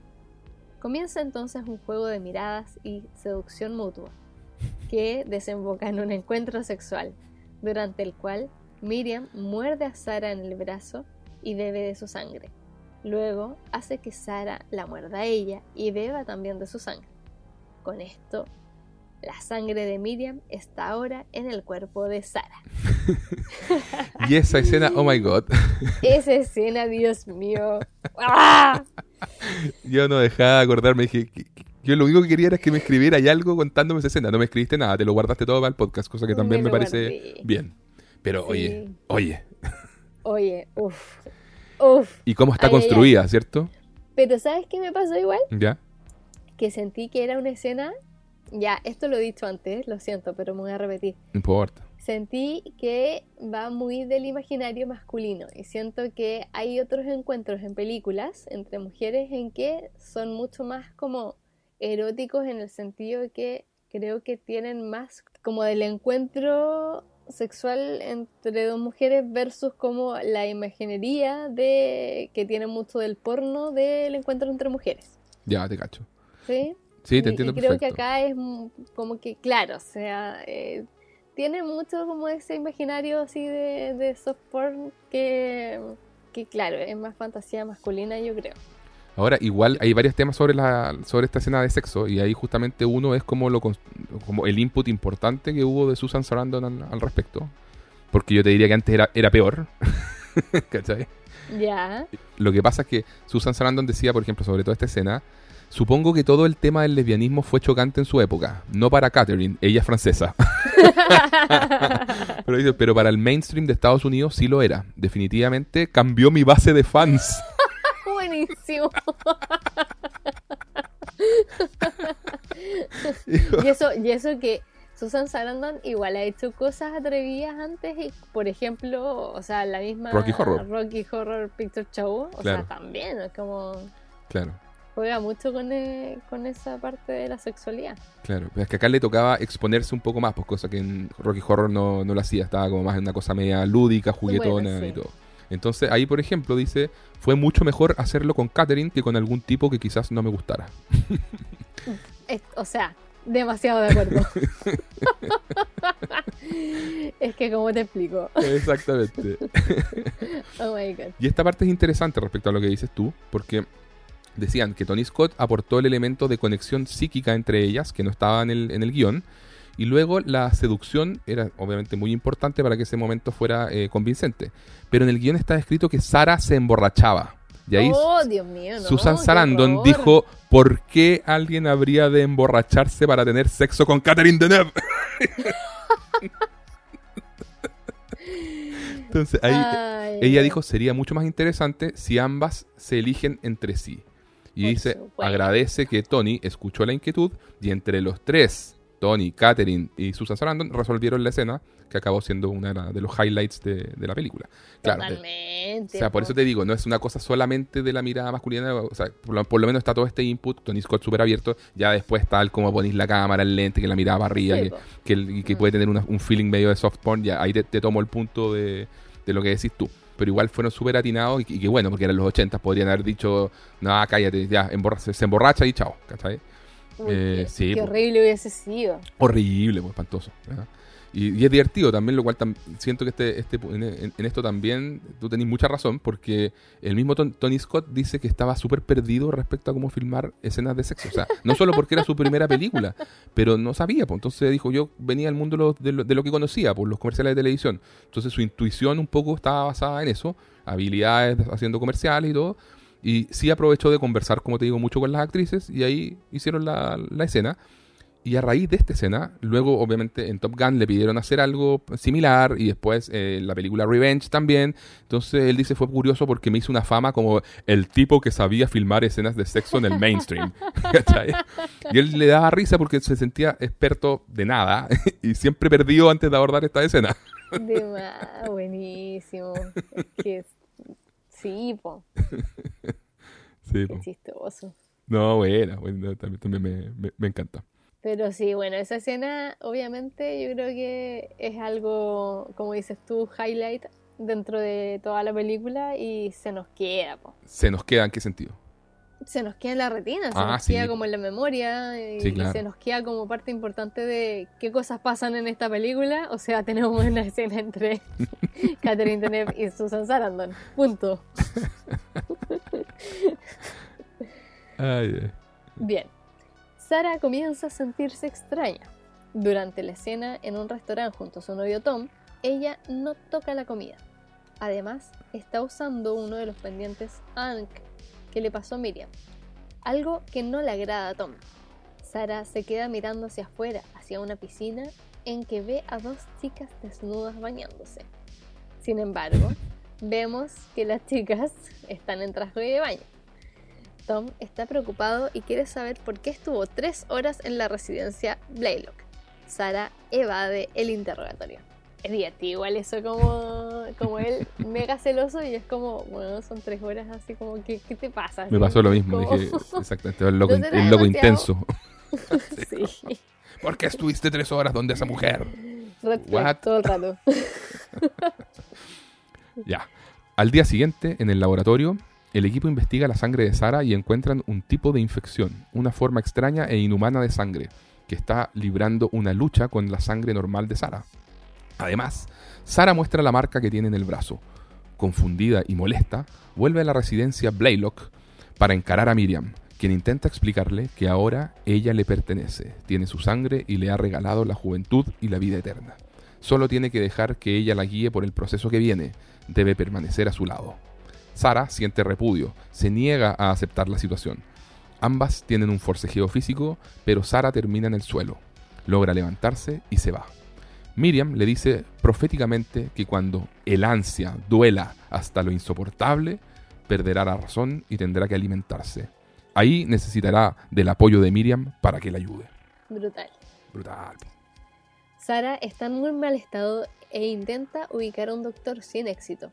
Empieza a alucinar. Cree ver a Miriam en la calle. Luego cree ver el pendiente Ankh en un tipo que tiene una cruz cristiana normal. Sin más que hacer, Sara vuelve donde Miriam a pedirle ayuda, quien la acuesta en una de las habitaciones de la casa. Miriam sale en la noche y recoge a un joven gigolo. Lo lleva a casa y lo mata en el ascensor. Sara se levanta apenas de su cama, mira por las escaleras de caracol varios pisos hacia abajo y ve a Miriam alimentándose. Oh. Ella la mira y le grita, ¡Sara! ¡Oe! Ven que acá todavía queda. ya. Al día siguiente, Tom llega al lugar preguntando por Sara. Tom cuenta que Sara nunca llegó a su cita con el doctor. Miriam lo guía hasta la habitación, donde ve que Sara está pálida, ojerosa, transpirando y tiritando en el suelo.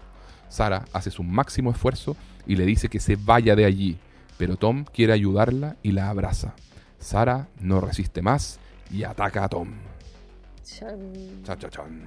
Todo de acuerdo a lo que Miriam tenía previsto, porque Sí, tipo. claramente dijo ya acá no se va a aguantar más. No, acá dejo que las cosas pasen nomás, que fluyan, que sigan su curso. Igual no nos caía tan bien Tom. No, para. No, no, no, no. No lo lamentamos demasiado. No como con Alice, que sí. Exacto, sí.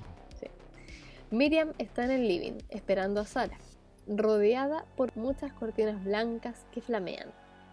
Allí tiene un flashback de ella como una especie de reina o sacerdotisa en Egipto, en una cama como la de Sara, alimentándose de alguien más. En ese momento aparece Sara en el living, aún con la sangre de Tom en la boca y la polera. Miriam le explica las reglas. Dormirás 6 de las 24 horas. Te alimentarás uno de cada 7 días. Y desde este momento nunca envejecerás. Serás joven por siempre. Eres parte de mí ahora y no puedo dejarte ir. Estamos condenadas a vivir por siempre. No hay liberación, no hay final. Y necesito que lo compartas conmigo. Después de un tiempo, olvidarás lo que fuiste y comenzarás a amarme así como yo te amo a ti, por los siglos de los siglos. Ambas se besan, pero Sara le quita el pendiente a Ank y con el filo se lo clava en su propio cuello, intentando suicidarse. Esto lo hace sin dejar de besar a Miriam, ante lo cual Miriam también ingiere de la sangre que brota por las bocas de Sara. Buena escena. Así bien, bien gore. Si se echaban de menos más sangre, ahí tienen. Po. Miriam lamenta lo ocurrido. Le pide a Sara que se quede con ella. Pero Sara le dice, no puedo. Entonces Miriam la toma en brazos, moribunda, y se la lleva arriba, al ático, para dejarla con el resto de sus amantes del pasado. Estando en el ático, el piso comienza a temblar. Los baúles y cajones se mueven de lado a lado. Un viento extraño llena la habitación, las cortinas flamean y de entre ellas comienzan a aparecer los amantes de Miriam, momias decrépitas que la acorralan mientras grita. John está entre ellas. Algunas momias intentan besarla y Miriam retrocede. Sin darse cuenta, llega al borde del balcón de las escaleras y cae al vacío, desde el último piso hasta abajo. Tirada en el suelo, Miriam comienza a gritar y a envejecer en forma hiperacelerada, hasta acabar convertida en una momia. Con esto, todos sus amantes del pasado quedan convertidos en polvo. Buena escena también. Muy sin sentido, pero me encanta. Pero terminamos. Sí, sí, sí, sí. Ahí, ahí comentamos todo eso. Obvio, obvio. Ahora es de día. No sabemos cuánto tiempo ha pasado. El detective Alegresa regresa preguntando por los Blaylock, pero el agente inmobiliario que lo recibe le dice que ya no están. Le explica que donaron su dinero a un laboratorio. Ahora alguien más está interesado en comprar el lugar. Luego vemos otro edificio, quizás en otra ciudad. En una habitación en lo alto está Sara junto a dos acompañantes desconocidos, un muchacho y una joven, mientras en algún sótano hay un baúl tapado, desde donde se escuchan ecos, quejidos y gritos de Miriam llamando ¡Sara! ¡Sara! Volvemos a ver a Sara, quien sale al balcón pensativa y contempla el anochecer en la ciudad. Fin. Bue- Uh. Yo le doy un aplauso. De mi parte, sí. aplausos, sí, aplausos. Sí, bien, me gusta, me gusta. Ya en esta segunda vez que la veo, me gustó más. Ya te gustó más. ¿viste? Bien, pues bien, sí. Sí. Sí, pues uno empieza a agarrar cosas que quizás, claro, de esas películas que te van liberando cosas al principio que todavía no entiendes o vas a entender al final y que de repente no las tomaste todas de una. Y es, es ese tipo de película, con ese tipo de, de- de narración, digamos. Así que ya con que lo estoy repa- repasando ahora, hay, hay más cosas que te empiezan a cuadrar. Y no solo eso, sino que a mí, mira, una de las cosas que me gustó de esta película y que no lo mencioné como al tiro porque era parte como de la conversación que quería que tuviéramos en este momento a posteriori, es que creo que hay muchas subversiones del género, que igual un poco tú ya lo mencionaste, Ujú. pero yo creo que es súper heavy que nos muestren que hay vampiros que tienen el drama de que mueren. Cuando Exacto. siempre ha sido lo contrario, siempre ha sido el sufrimiento de la vida eterna y del cansancio de que nunca termina esta Claro. vida. Sin embargo, hay una condena y hay una cosa muy heavy detrás, que es como de esta reina madre que me, mm, también me dio un poquito esa sensación de, de la bruja madre, Mm, que tiene como este séquito y de alguna manera yo siento que eh, se alimenta de ellos Sí, y por eso no los deja morir. claro. Porque claro. no es solo eso, o sea, no, no es solo que ellos envejezcan, que es algo que no tenemos bien claro por qué sucede, pero Sino que los necesita, hay una cosa como los simbiótica. necesita, claro, los necesita y ella los deja ahí porque no nos aclaran del todo si es que eh, ellos pueden morir. Claro. Después vemos que mueren, pero no sabemos, por ejemplo, si son vampiros que tú podías matar con una estaca en el corazón o que si ponías directo la luz del, del sol, porque acá igual hay una luz que siempre está velada. Entonces también a mí por lo menos me generó como esa duda. No sé si tuviste Crepúsculo, pero no, no, no lo he visto. pero ahí ponte tú con Crepúsculo hacen un juego interesante con el tema de la exposición al sol, en que viven, ponte tú, en lugares donde casi nunca está como el sol directo. Entonces, ellos con el sol directo tampoco era que murieran, pero su piel resplandecía y se veía que eran vampiros. Claro. ¿Cachai? En cambio, cuando estaban los días nublados, que eran como, no sé, los 360 días de un año, pasaban piola. Y podían estar como en la luz del día sin que se notara ni les afectara ni nada. Y yo acá, ponte tú, me preguntaba si quizás sí eran vampiros susceptibles a la luz directa del sol o a qué podían ser susceptibles. Claro. Por supuesto que al final vemos que igual esta como reina madre de alguna manera muere, pero no sabemos si muere del todo y después nos dicen que no. Es súper raro también eso, como Mm. que se cae y es como que después de eso haya, Claro, lo que, lo que pasa haya es que, comenzado como a envejecer. claro, lo que pasa es que ahí donde uno dice y, y donde mucha gente se, se enoja, ay, esta cuestión se, se pone caótica No y sin sentido, sentido. claro, y pues empieza a, a putear al aire y toda la cuestión y quieren que le devuelvan la plata. Pero, pero yo- a, mí, a mí me gusta, siento que son lo, lo que hablábamos en algún momento, tiene esa cosa de, bueno, tu espectador trata de rellenar la cuestión, ¿qué se te ocurre a ti? ¿Cachai? Em, siento que solo se puede especular, o sea, la película ahí, y, y está, yo estaba mirando la película con el comentario de Tony Scott, y también se guarda esa parte, o sea, como que dice solamente, bueno, y acá entramos como en la- a la secuencia final de la película, que es muy abstracta, o sea, te lo está diciendo, ¿cachai?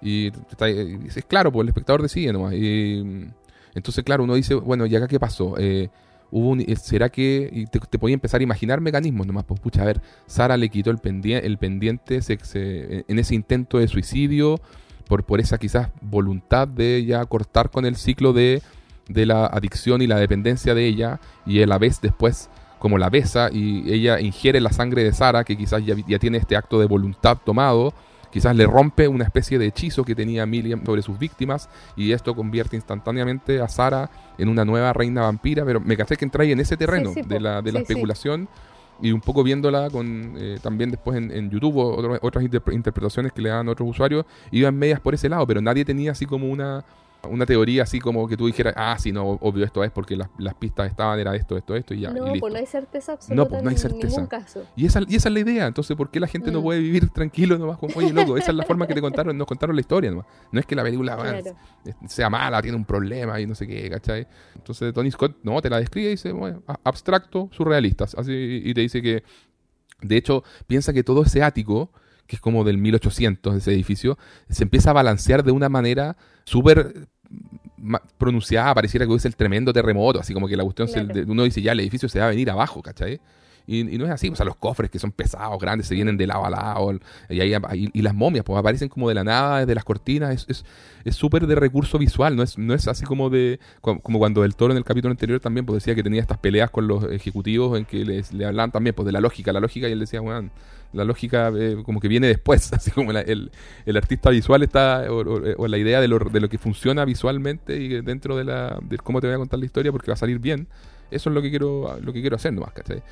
Y creo que es un elemento muy del fantástico, igual que hemos visto antes, que está presente y que muchas veces la relación entre los personajes y las estructuras que habitan tienen un vínculo muy directo. O sea, mm. lo vimos, por ejemplo, en nuestro primer capítulo con Carrie, cómo esta casa comienza también a, venirse abajo cuando la madre Carrie muere. Entonces, son, son cosas que uno dice como, ya, pero ¿por qué? O sea, ¿cuál, cuál es el, la razón? ¿Cuál es la lógica detrás de esto? Y uno solo puede especular, pero al final eh, que dejarlo ser. Exacto. Está ahí, claro. Yo no digo, yo no digo, no te lo preguntes, pero tienes que como llegar como espectador eh, de visionado responsable, digamos, a, llegar a esa a esa conclusión de, ok, la película lo que, lo que quiso hacer deliberadamente es, es esto, esta fue la intención. O sea, con un final de este tipo, no me están diciendo descifralo, sino que es como, ya, no le busques la lógica, sigue la corriente, nunca pretendió tener lógica esto. Y, y de hecho, tú, tú ahí, como te digo, el, el DVD y Tony Scott, te juro que en solo esa secuencia usa la palabra surreal como 20 veces, ¿ya? ¿Cachai? O sea, no sé si te acordáis, pero usted tiene como. Mm, está llena de palomas blancas. Que tú dices, ¿por qué? ¿De dónde salieron todas esas palomas blancas en el ático? Y que empiezan a aletear ahí entre medio. Y las, y las cortinas. Simplemente como una cuestión estética. Estético, por eso te digo. es estético. O sea, todo, todo. Este, este imposible temblor y, que desbalance del piso. Las cortinas que mágicamente generan, de las cuales salen los seres que estaban en los, en los, en los em, ataúdes y cosas, las palomas y todo. Entonces empieza como un tema de diseño de sonido, además que se empiezan como a, superponer un montón de, gritos y de tipos de gritos. ¿Cachai? Entonces, claro, y después el eco de Miriam cayendo al vacío, y todo, entonces, y después, como tú decís, envejeciendo ahí ya en el, tirada en el suelo aceleradamente. No, eh, es nomás, es muy del fantástico y es. Fin, ¿cachai? Así es. Sí, oye, pero sobre el, sobre el final igual, un, detallito, es que Susan Sarandon decía que las razones por las que aceptó hacer la película fueron, uno, porque Catherine Deneuve y David Bowie iban a estar en la película y fue como, da, no voy a decir que no a esto. y segundo, decía lo que la traía de, la historia y del guion, decía, era la, era la pregunta, responder a la pregunta, ¿querrías vivir por siempre si es que vas a ser un adicto? ¿Cachai? Eh, pero dijo, pero el estudio, MGM, terminó cambiando el final de la película, eh, pensando en hacer secuelas y todo eso que estábamos hablando. Y entonces con eso todas las reglas que te había planteado la historia para poder responder a esa pregunta, como que quedaron en nada, ¿cachai? O sea, ella dice, mira, la, película me construye esta idea de que Miriam vivía por siempre y era indestructible, ¿ya? Mientras que las personas que, ella convertía sí morían, eh, o, o, quedaban, ya, ya, sabemos, como estas especies de momias. Por tanto, eh, el, personaje principal, Sara, decide, toma un acto así deliberado, eh, decidido por ella misma, de suicidarse antes que vivir como una adicta esclava de Miriam. Eso era muy potente. Y dijo, y de pronto, el final, en el final, así como que yo aparecía viviendo en un departamento aparte, Miriam estaba semi muerta en un cofre y nadie entendía bien qué es lo que, lo que pasó. Y, para ella era como una pena, pero decía, eh, fuera de eso, decía que le gustaba mucho la película igual. Ya. Pero, o sea, para que, para que hay que. Estas cuestiones pasan incluso a, nivel del, de las personas que están participando en la misma película que dicen. Ya, ya, ya bueno, ya, pues. No me convence tanto, pero está bien. Claro. Podemos vivir con ello. Sí, pues sí. Oye, no, en verdad, muchas muchas grandes escenas. Como te digo, volver un poquito a la idea del, inicio, todo este tema del, del, swingers en un club gótico, boom, así, corta. ya, ya, ya te tiene. sí, es que, mira, yo creo que entre los 80 y los 90 pasó mucho eso, como del, de esta explotación de, no sé si decirlo como directamente erotismo o de, claro, pero de, de la exposición de la sexualidad. Claro. Y me da risa porque se construye incluso esta como categoría de, de, lo del VHS erótico que yo alguna vez te contaba, que en algún festival de cine tenían una franja que le ponían esa categoría pues, de VHS erótico, con películas un poco de este estilo, pero donde primaba justamente este acercamiento con la sexualidad y con el erotismo. Ah, perfecto. Que ahí de hecho está la película esta de Poison Ivy. ¿Cuál era esa? Poison Ivy, no me acuerdo. Poison Ivy es una película de comienzos de los 90, si no me equivoco, ¿Ya? que aparece Drew Barrymore de 20 años haciendo probablemente el papel más sensual de su vida. Ah, mira. Sí, y wow. No, no, cre- creo que no la tengo Wow. en, el, en el radar, mira. Interesting. Interesting. ¿Y qué me decís de cortinas blancas al viento? Porque qué, qué elemento más recurrente, yo creo que la, la cantidad de ventiladores que pusieron afuera de la casa, cualquier consumo eléctrico. poco, poco ameno con el medio ambiente todo, pero es que qué manera de gustarle las cortinas flameando a este sujeto.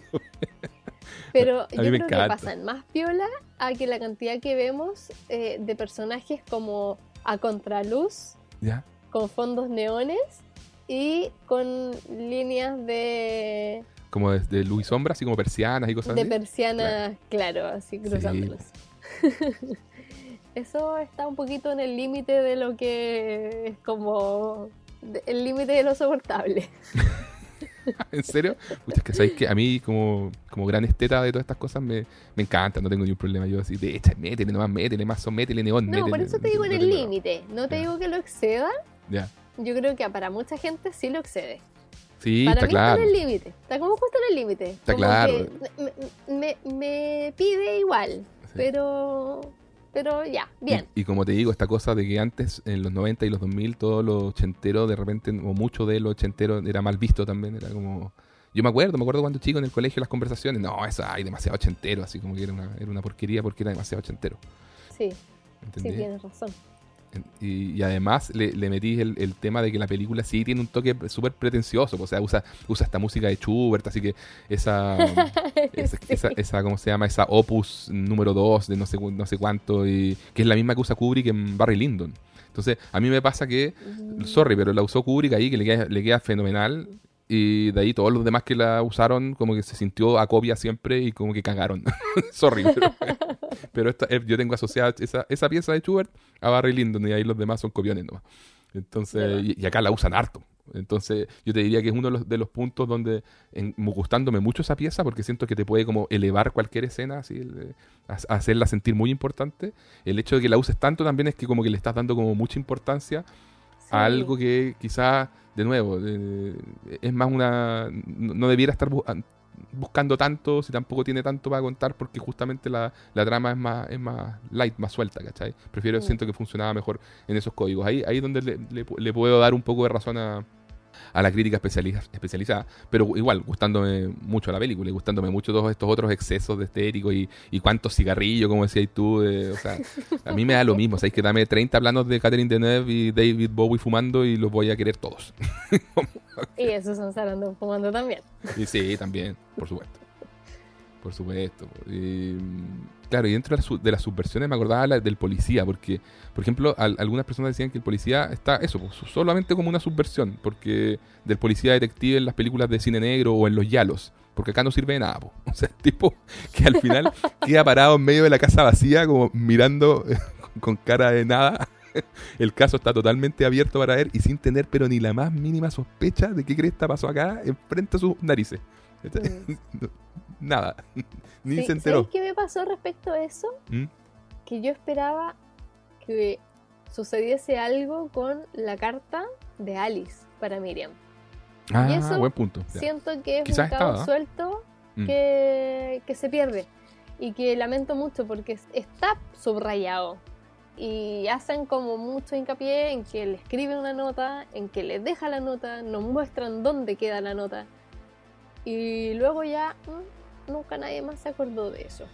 Entonces, eh, si lo hubiese, no sé, tomado finalmente el detective o la misma Miriam, que tampoco la ve en ningún momento, por lo menos que nos muestren, Mm. creo que ahí sí hay un error eh, Como de, de- de guion, digamos. de guion, Mm. sí. Sí, sí tenía un Algo punto. ¿no? Sabes que no se me, que- no se me había ocurrido. Y, te- y sí, tenéis toda la razón. Quedó, quedó- quedó en nada. Entonces, ¿para qué está?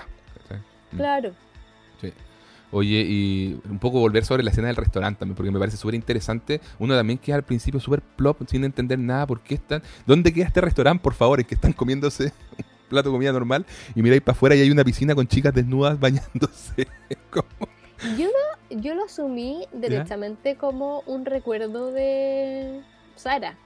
Yo, o sea, yo no, porque hasta que después te muestran sutilmente que las chicas estaban vestidas, tenían traje de baño, y ahí uno dice, ah, mira, se estaba pasando todo este rollo que le quedó dando vuelta de su encuentro con, ah, mira, y ahí me pareció interesante la, la- la escena, ¿cachai? Pero al principio fue como, ¿qué es esto? Porque, o sea, como que ya dentro de todos los excesos y locuras visuales que tenía la película, no, nada mejor que un restaurante en que al lado hay una piscina y con chicas bañándose desnudas. Esa sí que te, te- era una locura. Pero hay un tema interesante. La, Susan, eh, Susan Sarandon decía, eh, hablaba un poco como del consentimiento co- y de- entre ella y, y Catherine Deneuve, pues, y como se llama el personaje, Miriam. Decía, si tan solo me hubiera preguntado si quería una relación por el resto de la eternidad con ella, las cosas podrían haber sido tan distintas.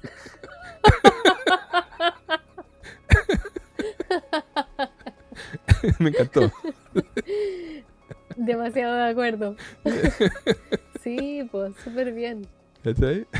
Toda la razón. Y que, obvio que sí. Claro, claro.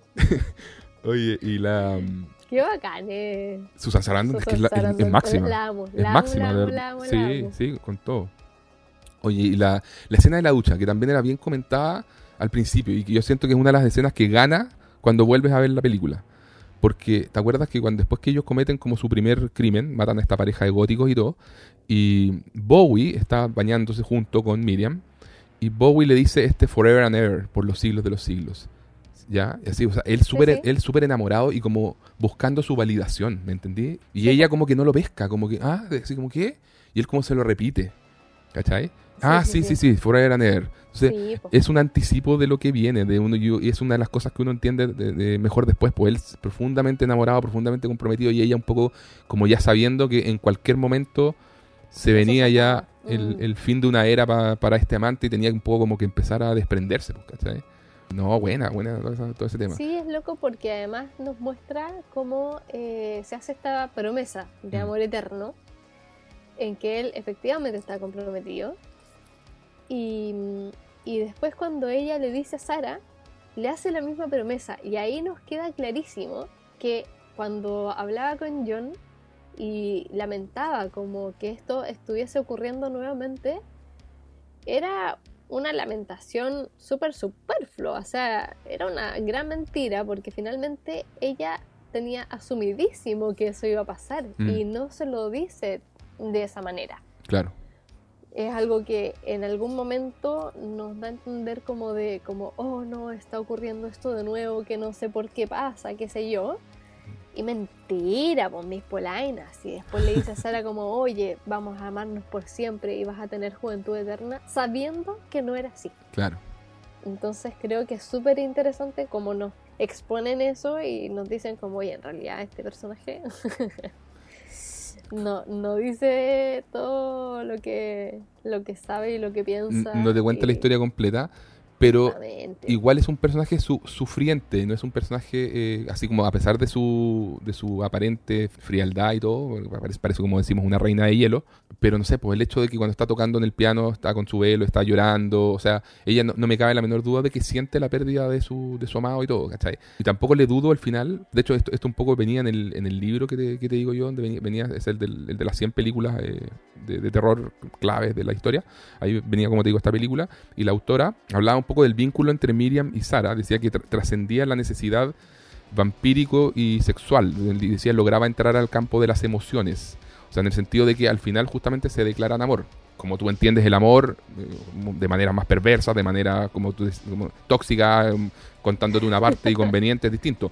Pero, o sea, quiero destacar el tema de que efectivamente Miriam es un personaje que, que siente, o sea, y, te- y te lo demuestran en escenas como la- en las que está llorando y toda la cuestión.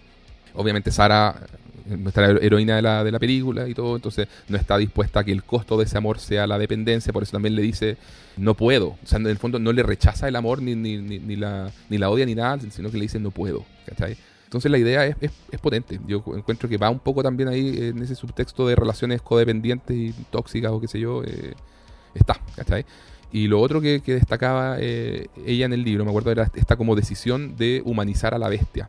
Que, ¿cachai? O sea, de hacerla vulnerable, darle atributos de persona. O sea, eh, en este clímax en que Miriam está rodeada por los cadáveres de las momias envejecidas y todo, y ya súper angustiada al medio, de nuevo, o sea, está angustiada. Eh, y, la interpretación yo creo que es, media evidente también en el sentido de que es como una versión pasada por ácido de lo que es el, el miedo a envejecer común y silvestre que podemos mm. tener todos. O sea, nos rodean y aterran con imágenes de vejez como si fuera una, una, pesadilla, ¿cachai? Y lo mismo la, otra humanización importante que hay, como decíamos, es, esta de Bowie, con escenas como la de la ducha. Este es un personaje que está triste, está completamente desolado. Y dejar de ser inmortal para él, o sea, como que no es el tema, no es una cuestión de poder ni de, ni de nada, así como lo cool de ser vampiro inmortal y poderoso y tal, sino que es que está profundamente enamorado de Miriam y quiere reafirmar siempre ese por los siglos de los siglos y ella apenas lo pesca ya, o sea, o sea, lo que decíamos, lo pesca pero tiene que irse un poco desprendiendo y el temor de él, como decimos, no es al poder, sino que ni siquiera la vejez, sino que es no poder estar con la persona que ama. Entonces, y la condena eterna, porque también él le pide muchísimo que lo libere. Que lo libere, que lo libere, que Claro, una vez que con ya. esa agonía. Eso. Y eso es, yo creo que de las cosas más aterradoras de la película. Sí. No, buena, buena peli. Oye, Connie, eh, ¿te parece asustómetro o quieres ya agregar algo más? No sé si tienes alguna otra escena que te gustaría destacar.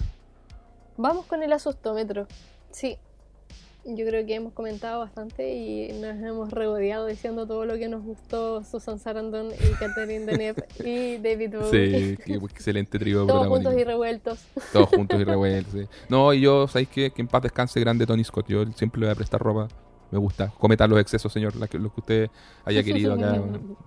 me gusta. Me Gracias por esta película, sí, sin duda. O sea, eso, por último, ya mira, si, si no te gustaba tanto, yo creo que es innegable el hecho de que es una película de terror súper interesante. Sí, sí, ¿Cierto? sí, sí, Con características únicas, por estas subversiones que mencionábamos y todo. De todas maneras. Bueno, de hecho, me acabo de acordar la última subversión que quería mencionarte. ¿Ya? Que al final siento que se mezcla el vampirismo con los zombies que nos lleva a lo que próximamente vamos a conversar uh. en el set de miedo, nuestro próximo capítulo. Zombies. Pero sí, siento que hay un cruce ahí bastante... Eh, es casi explícito igual. Sí. Con estos vampiros zombies. Mm. Así que sí, me, me, gustó mucho. Sí, en que parece película de Lucho Fulci, ¿no? Bien, bien. bien, asustómetro entonces. Y yo creo que Dos gritos. Ah, mira, ya. Sí. Pensé que quería dejar uno. sí, pues si no, si no, no es que de Es que mira, es que yo creo que está entre uno y dos, porque ¿Qué igual te tiene cosas, tiene cosas muy inquietantes como la muerte de Alice, sí, que te lo mencionaba antes, mm. que con esta cosa que siento que va muy como de, del depredador sexual pederasta. Claro. Eso me tenía muy inquieta y muy incómoda. Y por otro lado, esta condena eterna, que creo que también es como una cuestión. Es una idea muy, potente. Muy, y, sí, es muy potente y muy, muy angustiante. Sí. 100% Así que yo creo que por eso, eh, dos gritos. Bien, me gusta. Nos vamos despidiendo entonces. Invitamos a todas y todos nuestros escuchas a que nos sigan en redes sociales. Arroba el concilio media en Instagram, en Twitter también nos pueden poner cinco estrellitas en Spotify, hace tiempo que no lo pedíamos, creo. pueden compartir este podcast. Estamos haciendo todo lo posible por hacer estos dos capítulos semanales en nuestro especial de Halloween. Así que vean películas de terror. Eso. Impregnense de esta ola de miedo y acompáñenos en este camino. Eso, de miedo entretenido, siempre puede ser entretenido. Bueno, por ahora les mandamos un abrazo grande, les deseamos un excelente resto de semana y desde acá junto a Connie en la casa de los Blaylock, bailando con las momias al ritmo de Bauhaus, les decimos junten miedo y, compártanlo, con, nosotros. Chao people. Adiós.